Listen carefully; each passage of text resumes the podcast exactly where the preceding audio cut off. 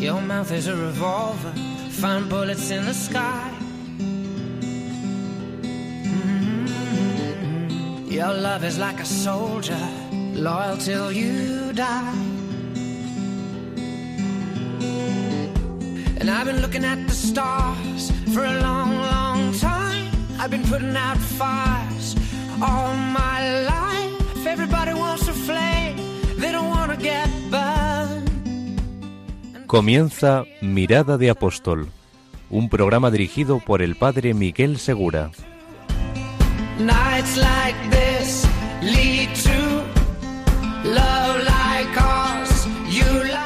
Muy buenas noches y bienvenidos a un nuevo programa de Mirada de Apóstol. Hoy todavía es domingo.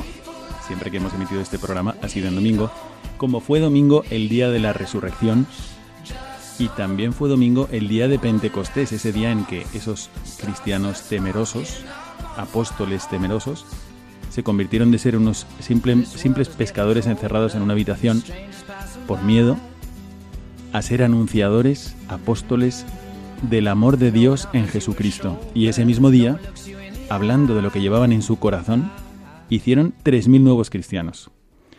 Como sabéis, este programa es para despertar esta dimensión apostólica inherente en el cristiano. Hoy vamos a profundizar un poco más en ello, porque tenemos dos invitados que en breve voy a presentar, y vamos a hablar de que la existencia cristiana es una existencia misionera, allí donde sea. Pero durante esta semana he tenido una experiencia muy interesante, entre otras, que me han llevado a elegir el tema de este programa. Estamos en una época especial donde están iniciando todos los colegios, se preparan, se calientan los motores, los profesores ya están yendo a los colegios y una profesora, originaria de Córdoba, pero que es profesora en Sevilla, me decía, me gustaría ser todavía más apóstol con mis niños. Es una profesora de una determinada materia, pero que tiene en el corazón el deseo de ser una mejor apóstol de Cristo. Pensamos en todos aquellos que, como ella, eh, hace pocos años comenzaba a ser profesora, se pueden preparar ahora durante estas fechas a participar en un colegio, en un instituto o en algo parecido. Empiezas a lo mejor clases particulares si tienes alumnos, empiezas tus clases de catequesis si tienes alumnos. ¿Qué puedes hacer como profesor? ¿Qué puedes hacer como profesora? Y todos aquellos que no lo somos, ¿cómo podemos encomendarles? ¿Qué podemos pedir específicamente para ellos para que se conviertan en apóstoles durante este curso escolar? Para ello está con nosotros el padre Francisco Javier Cereceda Vicente. Muy buenas noches, padre. Padre Miguel, buenas noches. Gracias a usted por invitarme y gracias a toda esta buena gente de Radio María que nos está escuchando. El padre Javier, como sabéis, tiene un programa que se llama Buscadores de la Verdad desde hace ya por lo menos, no sé si 12 años o más, quizás. Al menos 12, si no recuerdo exactamente. Bueno, pues es un honor tenerle aquí con nosotros en este programa. Y está también con nosotros el padre Alexis Iván Gatica. Muy buenas noches, padre Alexis. Buenas noches, Padre Miguel. Bueno, el padre Alexis está aquí también porque, además de trabajar en un colegio, como veréis a continuación, también ha recibido una nueva misión que nos recuerda cómo todos los cristianos desde el bautismo recibimos ese impulso no solamente a la santidad, sino también al apostolado y estamos, pues una de las características fundamentales del apóstol ante la voluntad de Dios es la disponibilidad. Así que también nos hablará de su nuevo destino y vamos a pedir entre todos oraciones a Dios para que le haga fecundo allí donde va, que revelará en breve. Así que quedaos con nosotros. Bueno, os pido una oración también para que todos aquellos que escuchen este programa abran su corazón como quien pone sus manos en forma de cuenco cuando quiere recoger agua y aquellas gracias que Dios vaya sembrando en vuestros corazones mientras escuchamos a través de las ondas el testimonio de estos dos sacerdotes legionarios de Cristo, sea de, de mucho provecho y de mucha fecundidad en vuestras vidas o bien para vuestro trabajo ahí donde estéis, si estáis en un colegio, o para rezar por todos aquellos que están comenzando durante este año un nuevo curso escolar. Quedaos con nosotros y empezamos enseguida esta mirada al presente.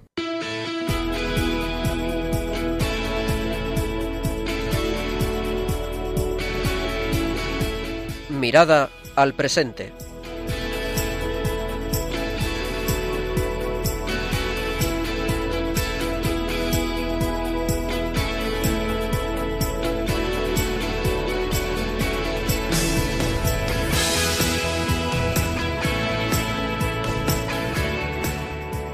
Pues ya estamos en la primera parte de nuestro programa y con nosotros está, como acabo de decir, el padre Francisco Javier Cereceda Vicente. Muy buenas noches, padre. Padre Miguel, buenas noches. Aquí estamos. Padre Javier, ¿eh? Francisco Javier, solo me llaman en el registro civil cuando voy. Eh, bueno, pues padre Javier Cereceda. Bueno, dejadme decir que mm, yo conocí al padre Javier Cereceda cuando era un joven, un joven que acababa de terminar su carrera de medicina y había vuelto, estaba pensando en ejercitar la medicina, me parece que era en Inglaterra, donde iba a ir, y sin embargo decidió darle un año de su vida a Dios y me lo encontré en Roma. Estábamos en Roma y allí estaba dando un año, no me acuerdo qué año era, padre. En el año 96. Llegué a Roma el día del Pilar 12 de octubre del año 1996. Y allí llegó un joven, estudiante de medicina, español, a que había hecho la mili y que estaba regalándole un año de su vida a Dios. En ese momento no es que estuviese pensando, me parece, en ser sacerdote. Mm, sí, sí, sí, lo tenía claro. Ah, sí, yo lo tenía claro. Lo que pasa es que lo quería esconder a mí mismo. Bueno, pues a lo mejor hay algún, algún joven que está en esta misma situación. ¿Cómo voy a yo ser sacerdote si ha hecho una carrera? Bueno, sobre esto le podríamos preguntar, pero me gustaría más bien presentaros al Padre Javier como eh, lo que ha estado haciendo hasta hace un año, un año y unos días, que ha sido durante muchos años director de un colegio en Madrid. Durante 10 años, exactamente. 10 años director del colegio Everest Monteclaro. Así es, en Pozuelo de Alarcón, en Madrid. Una experiencia gozosa, hermosísima, de familia educativa, con un buen puñado de profesores como los que usted mencionaba ahora al inicio del programa, que quizá espero, porque me parece que es importante que así sea, están inquietos ante el reto que tienen por delante, ¿no? Y bueno, que es un reto que no lo afrontan solos, que está el Señor con ellos. Mm. Y con nosotros está también el padre Alexis Iván Gatica Andrade. Muy buenas noches, padre. Buenas noches, padre Miguel. Gracias por la invitación. El padre Alexis, aparte de ser un gran cantante e intérprete de piano, porque en alguna ocasión también hemos puesto música suya aquí en el programa, eh, es sacerdote, legionario de Cristo, y ha estado trabajando en un colegio en el sur de España, en Sevilla. Padre, ¿qué colegio era?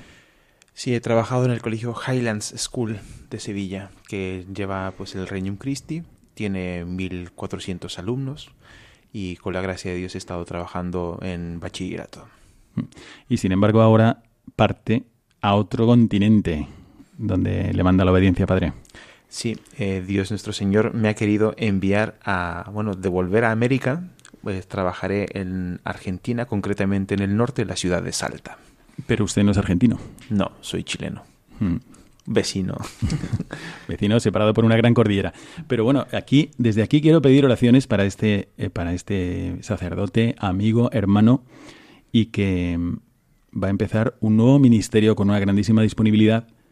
Y, y pienso en todos aquellos sacerdotes que en este momento a lo mejor hablan con su obispo o han hablado en el verano o piden una experiencia misionera y salen de su país como han hecho tantas miles de personas que han, han entregado su vida a Dios y no solo en siglos pasados, sino actualmente también conozco sacerdotes diocesanos que piden alguna experiencia misionera, etcétera, y con una gran disponibilidad. Y creo que es un buen momento también para pedir a todos nuestros oyentes, queridos oyentes, eh, que recemos por el Padre Alexis y por todos los sacerdotes que Dios les llama a vivir una experiencia misionera.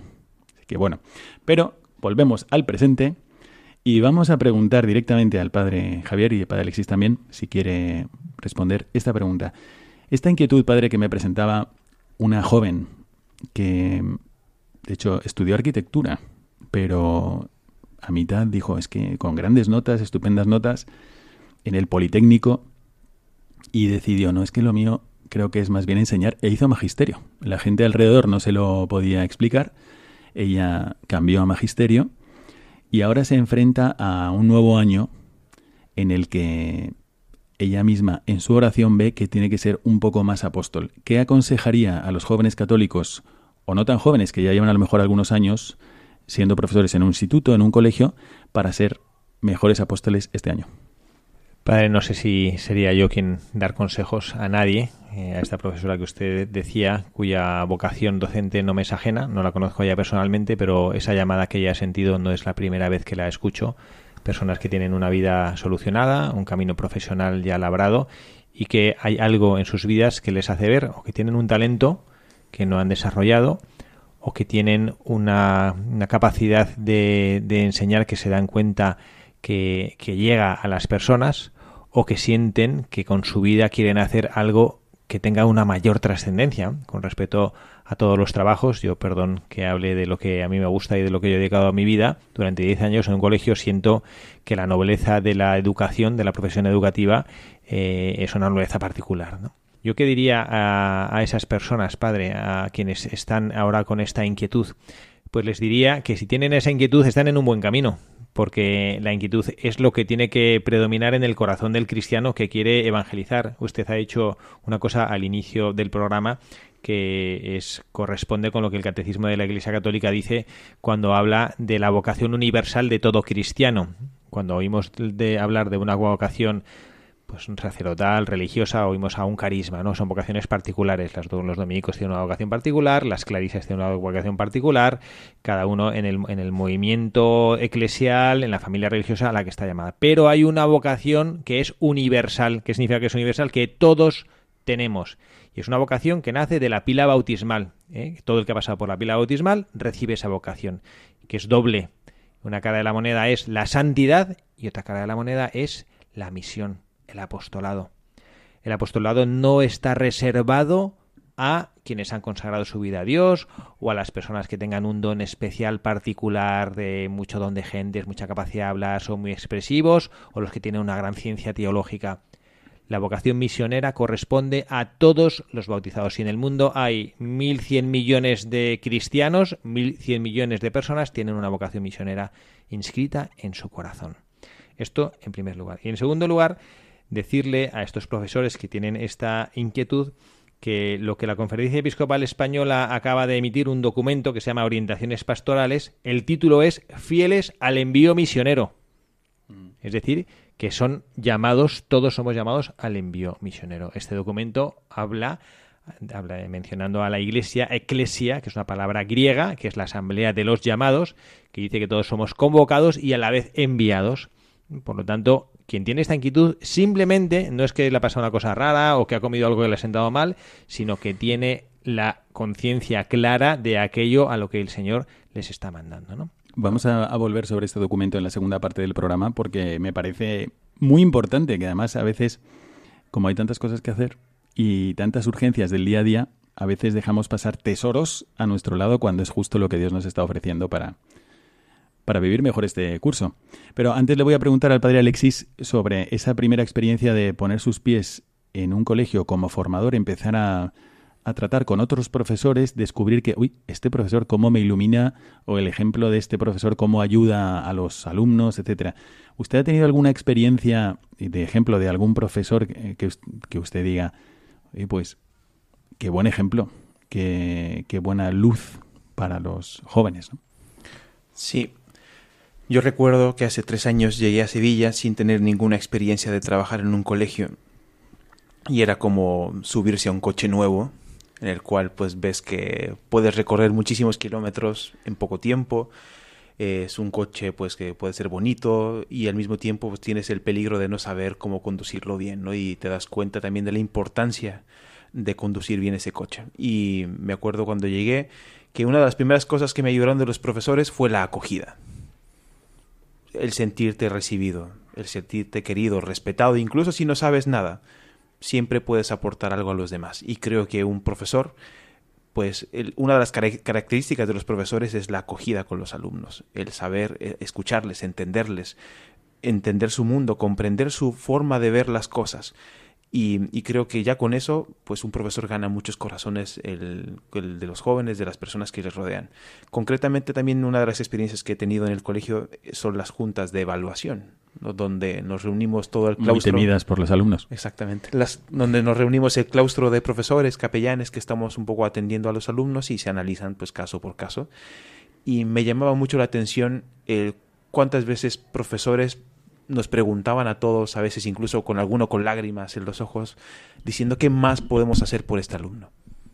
esto es, impresionante, al menos para mí, porque dice cuánto ese profesor ama concretamente a ese alumno y no solamente se contenta con darle horas de clases y pues hacerle exámenes y demás, se preocupa realmente por, por, el, por el futuro, por el corazón de ese alumno. Mm, padre Javier, Eh, usted ya después de haber pasado 10 años en un colegio como el Everest y con tantos profesores y tantos alumnos, pues me imagino que habrá visto ejemplos de algunos profesores que más que otros pueden como impactar también sobre la vida cristiana de los alumnos, no solamente en el colegio Everest, sino en otros colegios donde usted ha trabajado antes también en, en muchos otros sitios, pero que también tenían algún contacto con otros colegios. ¿Recuerda algún caso de, de algún profesor que haya incidido más y que, por ejemplo, esta alumna, bueno, ya no alumna, profesora, que pide alguna orientación sobre cómo vivir el año, a lo mejor puede inspirarse en la vida de este profesor? El profesor que busca un aplauso, aprobación de un alumno, puede equivocar el camino. Hay una manera de recibir un aplauso que es a corto plazo ser un profesor simpático, bonachón, que no exige, que no aprieta, y enseguida el alumno le aplaudirá, le buscará, estará a gusto con él. Probablemente un profesor así, y lo he caricaturizado, porque en la vida del profesor es mucho más así, pero que solo busca esa aprobación del alumno o que busca, porque es verdad que al fin es complicado vivir en un trabajo eh, un poquito a disgusto, pues difícilmente va a dejar una huella profunda en la vida de ese alumno. Entonces, si uno quiere realmente ayudar a la vida de estos alumnos, tiene que tener en cuenta como hace pues una madre cuando un niño no quiere comer un plato pero sabe que le viene bien, le da la comida esta, los niños no quieren comer pescado, no quieren comer verdura, pero sabes que le viene bien. Eh, sería mucho más, una amable, una madre sería mucho más querida si diera pizza y patatas fritas todos los días a los niños y le estarían aplaudiendo, pero les haría mal a su salud. Un profesor tiene que sabe que le tiene que dar cosas que los niños al principio, aunque son para su bien, no son capaces de, de recibirla. Y el ejemplo que yo a esta profesora y a otros que nos pueden estar escuchando les doy es el de un profesor que a mí me dijo, ahora como director de colegio y después de muchísimos años enseñando, está ya muy cerca de la jubilación, y él me dijo esta frase, yo he tardado muchos años en darme cuenta que lo más importante que tengo que enseñar a mis alumnos no es mi asignatura. Qué buena frase. Qué maravilla. Pues de hecho yo estaba pensando mientras hablaba, y voy a hablar de mi experiencia, no tanto de, de profesor de un colegio, que también me ha tocado serlo, sino de alumno, que yo recuerdo cuando estaba en, octavo de EGB en aquel momento, que sería segundo de secundaria. Uno de nuestros profesores allí en el Colegio Sagrado Corazón de Jesús de los Hermanos Maristas en Valencia, pues era nuestro profesor también de matemáticas y, y era don Pedro, se llamaba don Pedro. Y yo recuerdo, bueno, ahora mismo no me acuerdo qué clases de matemáticas nos dio, las correspondientes a ese año, pero me acuerdo que nos hablaba de su familia y en ese momento él estaba en el camino neocatecumenal que estaba comenzando en Valencia en aquella época y estaba teniendo su octavo hijo. Y recuerdo que, ahora creo que tiene 11, me parece 11 o 12, pero en aquel momento estaba teniendo su octavo hijo y recuerdo que a nosotros nos impresionaba que tanto que le regalamos un oso de peluche gigante entre nosotros, juntando nuestro dinerito ahí para las meriendas o para los bocadillos se lo regalamos porque nos impresionaba no tanto como profesor de matemáticas, pero sí como persona. Es decir, un yo creo que, que el actuar sigue al ser. Entonces, cuando tú eres una persona auténtica y sabes por qué es importante para el mundo que tú te levantes mañana, porque es porque tienes una vocación de servicio para ayudar a la gente a conocer a Dios, acercarse a Dios y que se salve, pues Dios te, te dará también las herramientas necesarias para que lo hagas. Y a veces te pone delante de una de una clase de niños, que tú ves niños y no sabes que entre ellos hay pues un sacerdote, un misionero, un padre de familia a la vuelta de 40 años. Pero es así. Sí que es verdad que lo que dice el padre, que a veces lo más importante que le tiene que enseñar un profesor a sus alumnos no es su materia. Y podría hablaros de algunos ejemplos más, pero seguro que también padre Alexis quiere aportar algo sobre esto que decía el padre. La verdad que el padre también ya lo ha dicho todo, ¿no? Y, creo que también una experiencia que he tenido yo como profesor, también aprendes mucho de los alumnos, de la forma de cómo ellos cambian. Yo, como he sido profesor de bachillerato, me, impresiona mucho el cambio de los alumnos de primero a segundo de bachillerato. Porque te das cuenta de que ya la selectividad les hace afrontar con mucha más madurez ciertos desafíos de la vida y a mí me impresiona mucho el, regreso del verano. Todos nosotros tenemos miedo de cómo vuelven los alumnos y a veces eso es el gran desafío para un profesor de cómo recibir un alumno. pero muchas veces los alumnos te dan sorpresas, ¿no? Y sobre todo cuando te preguntan, eh, ¿qué tal ha ido el verano, este profesor o padre, ¿no? ¿Cómo qué tal ha ido? Oiga, yo he estado estudiando o me ha pasado este verano.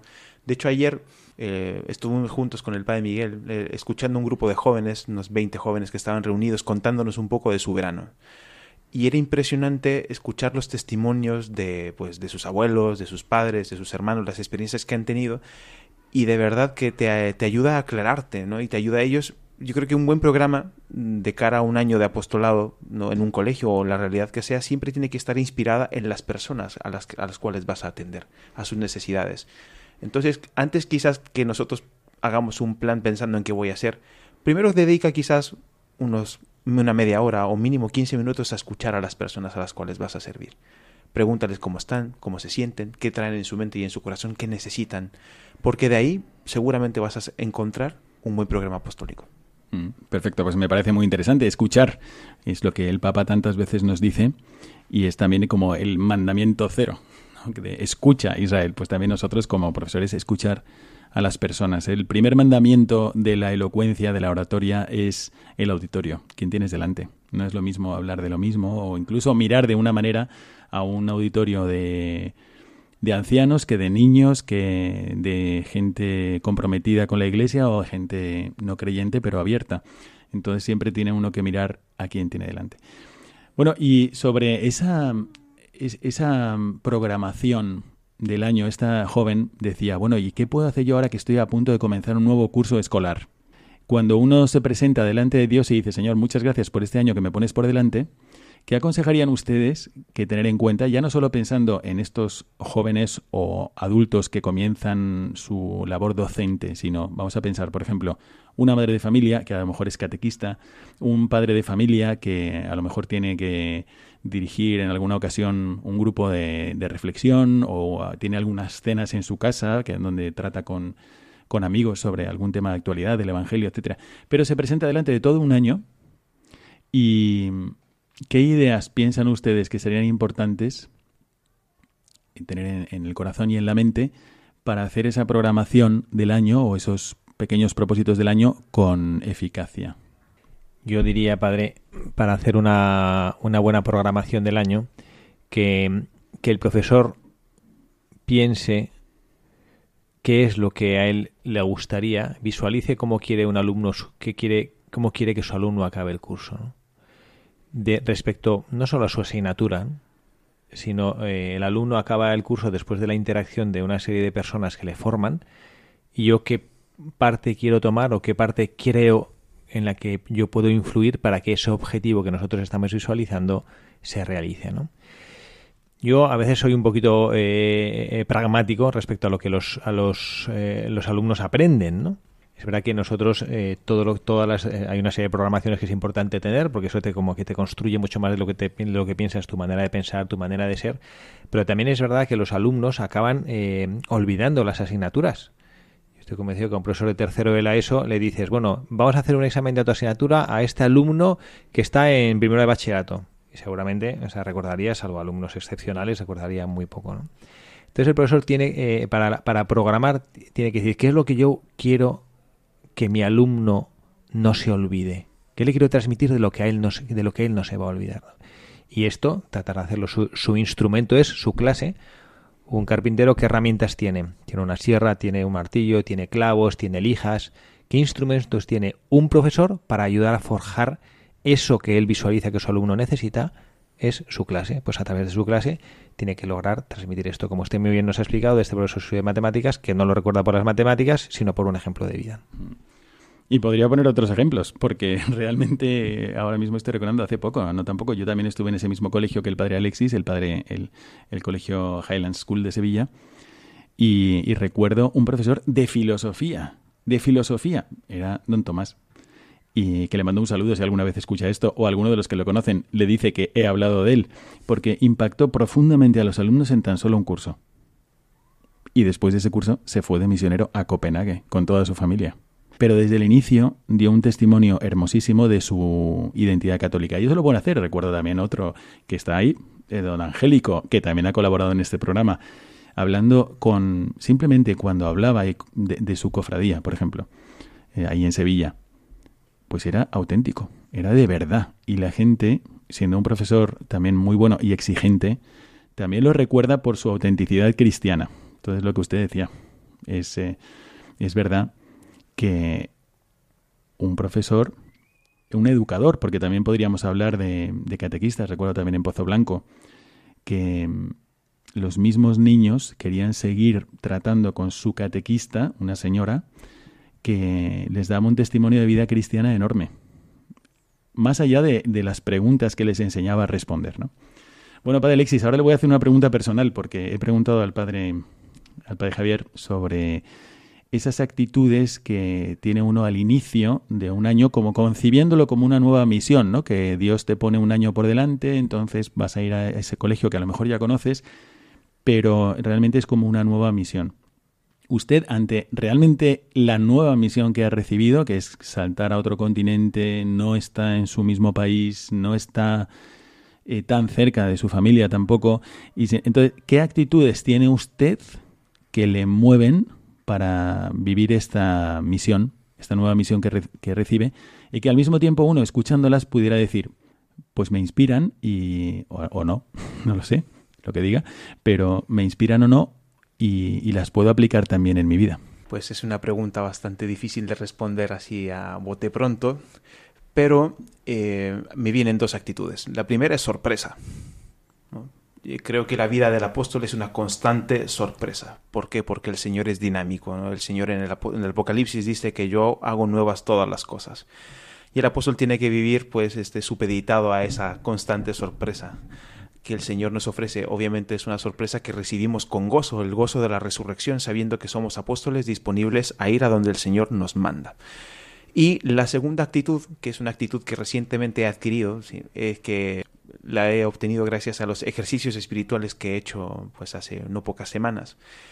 Y es el predicador nos habló en un momento de la vida eterna. Y curiosamente, este pensar en la vida eterna, el pensar en el momento en que te vas a morir y te das cuenta de las cosas esenciales de la vida, cuántas cosas permanecen y cuántas cosas se, se van, pues me hizo pensar mucho sobre el lugar a donde voy a ir. Y no sé, como que escuchaba en mi corazón esa palabra del Señor que me decía, oye, de cara a la vida eterna, esto que vas a hacer, ¿qué vale?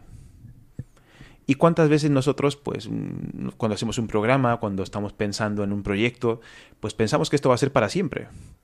Y no, las, las cosas que hacemos en esta tierra tienen una duración, pero dejan una marca en la eternidad. Todo lo que nosotros hacemos, incluso si voy a empezar un proyecto y quizás no lo, no lo logro hacer porque pues muero, pero tengo que darme cuenta de que todo tiene que ir inspirado en el encuentro con Dios nuestro Señor. Las personas que vendrán a mi encuentro tendrán que encontrarse con Dios. Yo tengo que ser como una especie de reflejo, un eco de la vida eterna. Y eso a mí me está motivando mucho, me ayuda también a, pues, en cierto sentido, a superar a veces la, la, pena a veces que tienes de dejar pues el lugar donde estabas, la, la, comodidad también a la que ya te habías hecho, eh, quizás también dejar al lado tus seguridades, pero sabiendo que le estoy invirtiendo la vida eterna, pues esto me deja pues más que tranquilo. Claro que sí, es que todo cambia cuando cogemos el helicóptero, subimos y vemos las cosas desde arriba, desde la seguridad de a dónde vamos, que es la vida eterna. Muy bien, Padre Alexis, pues yo creo que esto sí, sí que nos lo podemos aplicar todos. Pensar, planear, ¿qué voy a hacer en el año desde ese momento en el que yo llegué a la vida eterna, cuando mire para atrás, dije, eh, el curso 2021-2022 fue muy bien invertido desde este punto de vista, que es la vida eterna. Bueno, pues muchísimas gracias por haber participado con nosotros en esta entrevista. Muchas gracias, Padre Javier Cereceda. Muchísimas gracias también, Padre Alexis Iván Gatica. Y vamos a tomar nota de esto. Espero que os haya servido algunas de las reflexiones y aportaciones el hecho de descubrir que hay mucho más que ofrecer aparte de la propia asignatura, si eres un profesor, si eres una catequista, si tienes alguna clase particular, hay mucho más que dar de sí mismo, me parece una, una forma muy bonita de pensar en tu año y de rezar para que todos los profesores sean profesores no solo de su asignatura, sino profesores de vida. Muchísimas gracias y quedaos con nosotros porque vamos a comenzar esta segunda parte de Mirada al Magisterio.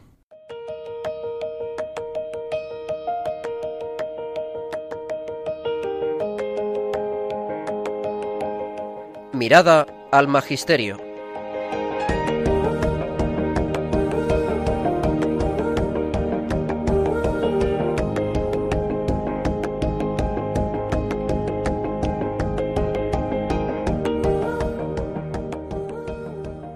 Empezamos esta segunda parte de la mirada al magisterio. A veces nos hemos centrado en el magisterio del sumo pontífice, el Papa Francisco.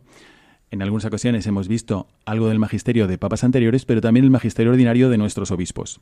Personalmente me, resultó muy iluminador muchos de los textos del cardenal Fernando Sebastián Aguilar, eh, que también hemos comentado en algunos momentos del programa. Y hoy hemos traído un texto que es del libro Evangelizar, muy recomendable, me parece muy iluminador para todos aquellos que estén o estamos ejerciendo nuestro ministerio o nuestro apostolado ordinario en España. Realmente te aclara muchísimo, pues te explica por qué estamos como estamos y al mismo tiempo te llena de esperanza porque te marca una ruta muy hermosa para seguir y para dar testimonio de Cristo del amor de Dios. Entonces vamos a pedirle al padre Alexis Gatica que nos lea un párrafo del canal Fernando Sebastián que con ayuda del padre Javier Cereceda y un servidor vamos a, a comentar con vosotros. Las raíces profundas de esta llamada a evangelizar están en lo más íntimo del Concilio Vaticano II. Podría decirse que el concilio marca el tránsito de una situación en que parecía alcanzado un máximo de cristianización, cuya conservación y afianzamiento se consideraba como la tarea más importante, a una situación en que debe reconocerse de nuevo la radical postura minoritaria del cristiano, que pide no conservación, sino una existencia misionera. El intento de conservar una posición de mayoría, supuesta o real, ha fracasado los cristianos son de nuevo minoría, más de lo que fueran nunca desde el fin de la antigüedad. Con otras palabras, el concilio marca la transición de una actitud conservadora a una actitud misionera, y la oposición conciliar al conservadurismo no se llama progresismo, sino espíritu misional. Bueno, este párrafo, os explico, me, me vino a la cabeza cuando estaba pensando en esta joven que se proponía, bueno, voy a hacer un buen plan para ser mejor apóstol ahora que empiezo eh, este nuevo contacto durante el curso con nuevos alumnos. Y claro, uno qué tendría que tener en mente? Vamos a tratar de ser vamos a tratar de no perder lo bueno que teníamos antes. Vamos a tratar de mantener el nivel que tengan los niños. Y aquí el cardenal pues habla de más bien de esto, de decir, espera, si no se trata de conservar y a ver si no perdemos mucho, sino se trata más bien de una existencia misionera. ¿Qué les parece a ustedes, Padre Javier? Esta es una dinámica propia de la vida cristiana. Lo mencionaba yo al inicio del programa hablando de este documento de la Conferencia Episcopal Española, que decía que nosotros eh, estamos convocados y enviados, convocados y enviados, convocados y enviados. Eso me parece como esa dinámica del corazón. El corazón tiene un movimiento que se llama de sístole y de diástole, un momento en el que recibe sangre y luego la envía, se la recibe y la envía, la recibe, la envía y la sangre siempre es la misma, ¿no? Lo que pasa es que es sangre que viene purificada cuando ha pasado por los pulmones y por el hígado y todo. Entonces, nosotros en la Iglesia no podemos eh, contentarnos con una manera distinta de vivir el cristianismo a como lo vivió nuestro Señor Jesucristo. Lo leemos en el Evangelio. Yo no sé si alguien en el Evangelio encuentra que el Señor reposaba, que lo buscaba, buscaba descansar. Lo que pasa es que luego se encontraba con gente que se compadecía a ellos porque eran como ovejas sin pastor y el Señor no descansaba. Y el Señor consagró su vida entera y de manera particular los tres años de su vida pública a servir a los demás y no a decir, bueno, ya tenemos aquí unos cuantos fieles, aquí en el entorno de Galilea ya tenemos unos que ya más o menos están siguiendo, pues mira, yo ya he cumplido y bueno, pues yo hasta que me maten, pues estoy aquí tranquilo. No, no, el Señor no paró de recorrer la Tierra Santa, de proclamar el Evangelio, la buena noticia y de procurar que todas las personas que sufrieran y que no encontraban salida se encontrasen con Él. Somos seguidores de Jesucristo, por eso nos llamamos cristianos y en nuestra vida no cabe el hecho de decir, pues mira, me voy a sentar en el sofá, que a gusto estoy, o me voy a sentar en el sofá, qué horrible situación, o me voy a sentar en el sofá a ver si esto pasa pronto. No, no, pues hay que levantarse. El Papa Francisco nos lo dice con insistencia para hacer lío, hacer jaleo. Hoy nos ponían una grabación de un joven con mucha cara dura que se acerca al Papa Francisco y le pregunta, ¿qué piensa usted de los jóvenes? Y bueno, el Papa Francisco con su frescura natural le dice, pues mira, no me, no me gustan nada los jóvenes aburridos como los jóvenes que están parados que no hacen nada. Los jóvenes tenéis que hacer lío, tenéis que hacer lío. Y si os equivocáis, rectificáis, no pasa nada, pero hay que hacer lío, ¿no? Bueno, pues esto es lo que significa, en, palabras de, Papa Francisco, hacer lío es servir al Señor, salir al encuentro de los necesitados. Padre Alexis, ¿y sobre este texto que ha leído? Pues me llama mucho la, la atención la palabra de esta tendencia a conservar cosas. ¿sí? Nosotros pues nos, tenemos siempre los procesos de meter cosas en el refrigerador para mantenerlas, para pues para cuidarlas. Sin embargo, pues también quizás reitero un poco la idea que tenía el padre Javier, lo ha dicho anteriormente, el, renovar, porque el Espíritu Santo renueva, el Espíritu Santo quiere hacer nuevas todas las cosas y se sirve de nosotros. O sea, el Espíritu Santo usa pues de, del apóstol para, para obrar. El Espíritu Santo podría hacer él las cosas, sin embargo nos usa a nosotros y entonces él quiere renovar cosas a través de nosotros. Y si nosotros no tenemos esa actitud de renovación constante, obviamente una renovación basada en el Señor, no tanto en mis ideas, no tanto en mis proyectos, sino una renovación basada en el Señor, motivada por el amor, motivada por la caridad, motivada por la sencillez, la humildad, pues creo que la Iglesia también en cierto sentido nunca se va a renovar. Y creo que pues, si nosotros encontramos mucho de, de actitudes esclerotizadas, pues puede ser que nosotros no estamos dejando el Espíritu Santo que renueva la iglesia a través de nosotros. O sea, muchas veces podemos quejarnos de que, ah, esto no se ha renovado o esto lleva siglos haciéndose. Tenemos que hacernos un examen de conciencia para preguntarnos, pues, realmente, pues, qué ha pasado y sobre todo, qué he hecho yo al respecto para que el Espíritu Santo renueva la iglesia. Bueno, pues ese examen de conciencia vamos a ayudar a hacerlo con una reflexión musical, pero antes de hacerla, eh, yo quisiera señalar, aparte de este texto que ha leído el padre Alexis, pues eh, algo que dice un poco después, dice que mm, el canal Fernando Sebastián, que hay que levantar acta de un cambio de época y que son procesos, ni que no pasa nada, que son procesos que no dependen de nosotros el controlarlos pero que Dios nos hace vivir en esta época. Y, en el fondo pienso yo, imagínate que tú abres los ojos, llegas a la, a la mayoría de edad em, y te das cuenta de que todo está perfecto. Todo está realmente perfecto. Todo el mundo ama a Dios, todo el mundo es santo, todo y bueno, entonces ¿qué razón de ser tendría tu vida? Es precisamente el hecho de darse cuenta de que no todo está bien que justifica también por qué Dios te ha puesto ahí donde estás. A lo mejor tienes que ayudar a tu familia, a lo mejor a que se reconcilien unos sobrinos, unos nietos, unos padres. A lo mejor ayudar a un sacerdote que está pasando por un mal momento o ayudar a la iglesia con tu oración. Pero, gracias a Dios, tienes una tarea que hacer. Entonces, tomemos el hecho de tomar conciencia, como dice el cardenal, de que, bueno, esto es, hay procesos que no dependen de nosotros, donde nos encontramos como arrojados a la existencia, por Dios, con infinito amor, también para que le ayudemos a que todo el mundo se acerque a Él. Esta es parte de la misión de la Iglesia. Reflexionemos un poco sobre esto. ¿Qué pensáis sobre estas ideas que están compartiendo con nosotros el Padre Javier Cereceda y el Padre Alexis Gatica? Podéis interactuar con el programa en el correo mirada de apóstol Lo repito, en el correo mirada de apóstol y mientras escuchamos esta melodía y esta canción, reflexionemos. Pues, ¿qué estará esperando Dios de mí? Me está regalando todo un curso por delante. ¿Cómo podría yo evangelizar un poco más? ¿Cómo podría colaborar con el Espíritu Santo que ya sabe con quién me voy a encontrar durante todo este año?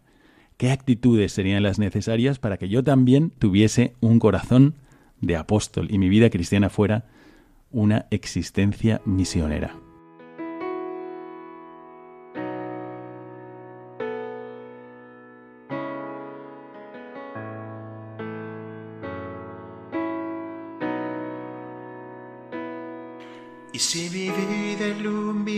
Iluminase a alguien más, si mis talentos y mis sueños fuesen un faro en el mar y si pudiese con mi fe alimentar a los que andan entre dudas y tropezando al caminar, Señor, mis dones yo quiero invertir, que no perezca tu semilla la tú donde quieras más. Amo, espero Jesús. Río, canto, pues mi vida es un don. Grito, creo Jesús puesto muy fácil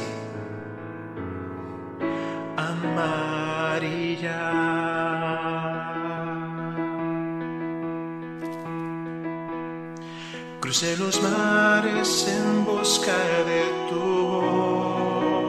voz y en mi vida vi muy clara tu voluntad de dar amor. De mí depende, a mí me toca apóstol soy. Si no lo hago, ¿quién lo hace? Si no me entrego, ¿quién irá? Señor, tu gozo yo quiero contagiar. Que no se apague este fuego que a todos ha de inflamar.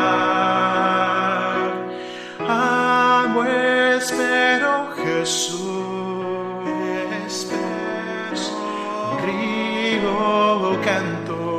pues mi vida es un don.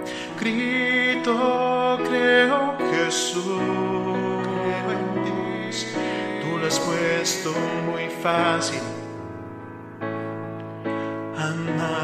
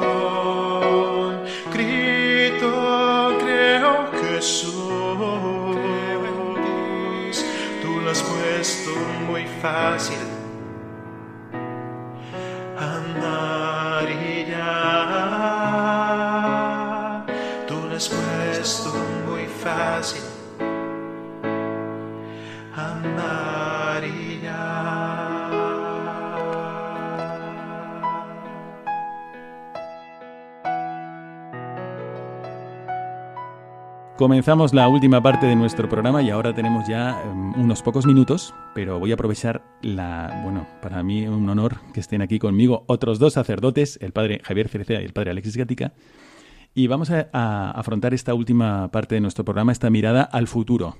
Entonces, vamos allá. Si ahora mismo ustedes, padres, tuviesen delante, por ejemplo, a una madre familia catequista, a un profesor, a una profesora de primaria, a un profesor de secundaria, a un profesor de universidad. ¿Cuántos ámbitos de educación hay?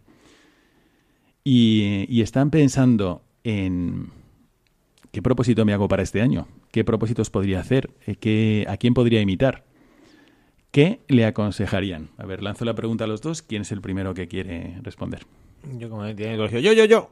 Como dicen en las clases de los niños de primaria. Exacto. Porque es una pregunta que ya me he hecho y que ya he tenido que resolver a responder a, algunos profesores con los que todavía tengo el privilegio de encontrarme. Mira, al inicio del programa yo mencionaba este documento de la Conferencia Episcopal Española que habla bueno pues de las, de las distintas de dificultades que se encuentran en esta sociedad y demás. Y evidencia este documento que es un documento de trabajo para todos no solo es para ellos es como unas luces unas pistas para que cada uno y podría servir eh, a estos profesores que están también un poquito eh, pensando por dónde voy a caminar les interesaría también hacerlo. Pero bueno evidencia tres heridas que hay ahora mismo en esta sociedad mm. la desvinculación la desconfianza y el enfrentamiento yo a los profesores les invito a que pongan lo que está en su mano para solucionar una de estas tres heridas que creo que como profesores pueden hacerlo y es curar la desconfianza. Un profesor tiene ese poder de generar confianza, confianza en uno mismo, porque creo que una grandeza de un profesor es hacer que el alumno confíe en sí mismo y reconozca todas sus potencialidades, confianza en las personas que le ayudan, en los mismos profesores, en sus padres, en los formadores confianza en Dios. Por lo tanto, el reto que yo propondría a los profesores este año, sed generadores de confianza. Bueno, me parece interesantísimo. Hemos hablado en algunas ocasiones de, ese triste sentimiento que recorre la sociedad y que está en el alma de muchos jóvenes también, que es la desconfianza. Muchos viven su relación de amor, su noviazgo, con una gran desconfianza, o su matrimonio con una gran desconfianza. Eso está como en el ambiente, es verdad. Monseñor Munilla, en alguna ocasión también lo decía, en algún encuentro de, de pastoral juvenil. Pues me parece buenísima idea. El poder que tiene un profesor de, como dice el padre Javier, de, de llenar el alma del alumno de esa confianza que la sociedad, no entramos en culpabilidades, sino en hechos, puede como secar la, em, la, esperanza, la confianza, como un vergel, un lago hermosísimo, pero que ante el calor tórrido pues se queda seco y se resquebraja, ¿no? Y padre Alexis, ¿qué aconsejaría usted que ha conocido de cerca y ha convivido día a día con profesores? Me vienen a la mente dos frases que van directos pues al corazón. ¿no? Primero es ¿qué quieres hacer? Muchas veces nosotros preguntamos, pedimos ayuda, pero porque queremos que la otra persona nos solucione los problemas. Y creo que Dios nuestro Señor, como dice San Agustín, habla a través de nuestros deseos. Si tengo una inquietud es porque quizás el Espíritu Santo, o seguramente el Espíritu Santo te está hablando a través de ese deseo, de esa inquietud que tú sientes. Entonces yo te pregunto, ¿tú qué quieres hacer este año? Y segundo, no tengas miedo. Ahí está la palabra del Señor en el Evangelio, ¿no? que nos habla constantemente a no tener miedo. Es el mensaje que han tomado también los últimos sumos pontífices, que nos han invitado a, pues, a dejar de lado los temores, eh, los prejuicios y nos invitan a lanzarnos con confianza a la misión. ¿Qué quieres? ¿Lo quieres de corazón? Ese querer está en manos de Dios, pues no tengas miedo. Lánzate a esa misión enorme, apasionante, entusiasta que Dios te ha puesto en la tarea de la evangelización de los jóvenes, de los adultos, de las familias, incluso la tuya propia. Y, y, lo que está en manos de Dios, pues siempre queda bendecido. Pues me encanta. Me encanta que eh, el Padre Alexis nos invite a todos, sea que estás en un colegio, sea que no, cuando piensas en este curso escolar que comienza, por ejemplo, madre de familia que tienes, tus alumnos son tus hijos, o padre de familia, tus alumnos son tus hijos, o a lo mejor tienes algo de catequesis, o a lo mejor algo de formación en algún otro ámbito, a lo mejor en, clases de otro tipo de materia, complementarias, deportes, todo eso. Bueno, y, y que aceptes este consejo del padre Alexis. ¿Qué haría yo este año si no tuviera ningún miedo? Porque sí es verdad que me doy cuenta, padre, que a veces hay ideas que tenemos de nosotros mismos que actúan como un freno a la hora de seguir alguna inspiración del Espíritu Santo, de decirle que sí a Dios.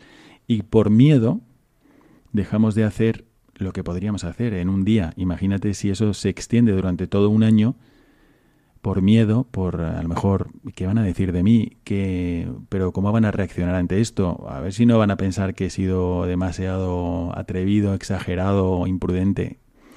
Y a veces el miedo frena muchísimo porque ¿qué habrían sido los doce apóstoles si no hubieran seguido el consejo de Cristo de no tengáis miedo? Pues San Pablo no hubiera salido de su pueblo de Tarso. O, simplemente no hubiera vuelto a hablar con nadie y se hubiera quedado en un agujero porque ¿qué van a pensar de mí? El, el perseguidor de los cristianos. Y fijad lo que hizo porque no tuvo miedo. Entonces, no tener miedo me parece importantísimo. No seas, como hemos dicho a veces, un Ferrari que va en primera. Jesucristo no dijo a los apóstoles, tú eres la luz de Cafarnaum, eres la luz de, un poco más grande, Galilea, no, sino que dijo, tú eres la luz del mundo, y se lo dijo a pescadores pobres que tenían todo el derecho de decir, a mí no me van a escuchar ni en el barrio. Y les quitó el miedo, tú eres la luz del mundo. Bueno, pues cada uno donde está, que sienta esa seguridad que transmite el Señor de, tú eres la luz del mundo, no se trata de, saber qué piensas de ti mismo, sino de que te fíes de mí. Y yo te digo que eres la luz del mundo. Entonces es como eh, tienes ahí un cimiento muy grande sobre el cual construir cualquier propósito. Bueno, hasta aquí el programa de hoy. Pero el padre Alexis está dejando España después de haber dado unos años estupendos de su vida en nuestro país y en una de nuestras diócesis y con mucha, mucho arrojo, los primeros años también de su sacerdocio, así que quiero eh, al final de este programa darle la palabra también para que aproveche mandar algún mensaje o despedirse también de, de la gente que ha podido acompañar. Así que, Padre Alexis, del micrófono todo suyo. Pues anteriormente hemos hablado sobre la vida eterna, ¿no?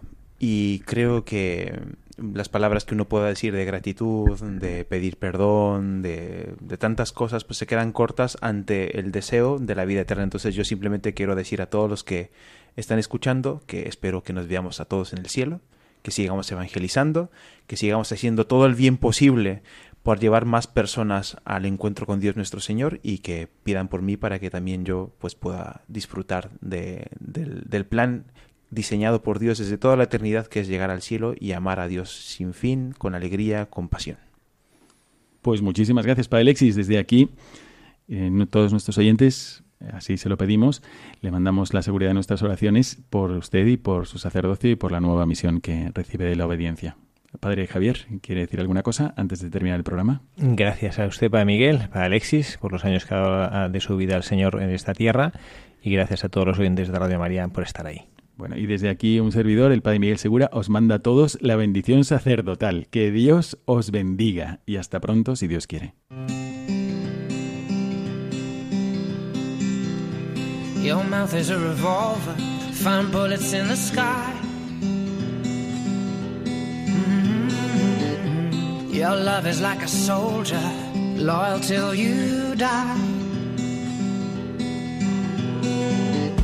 And I've been looking at the stars for a long, long time. I've been putting out fires all my life. Everybody wants a flame, they don't want to get burned.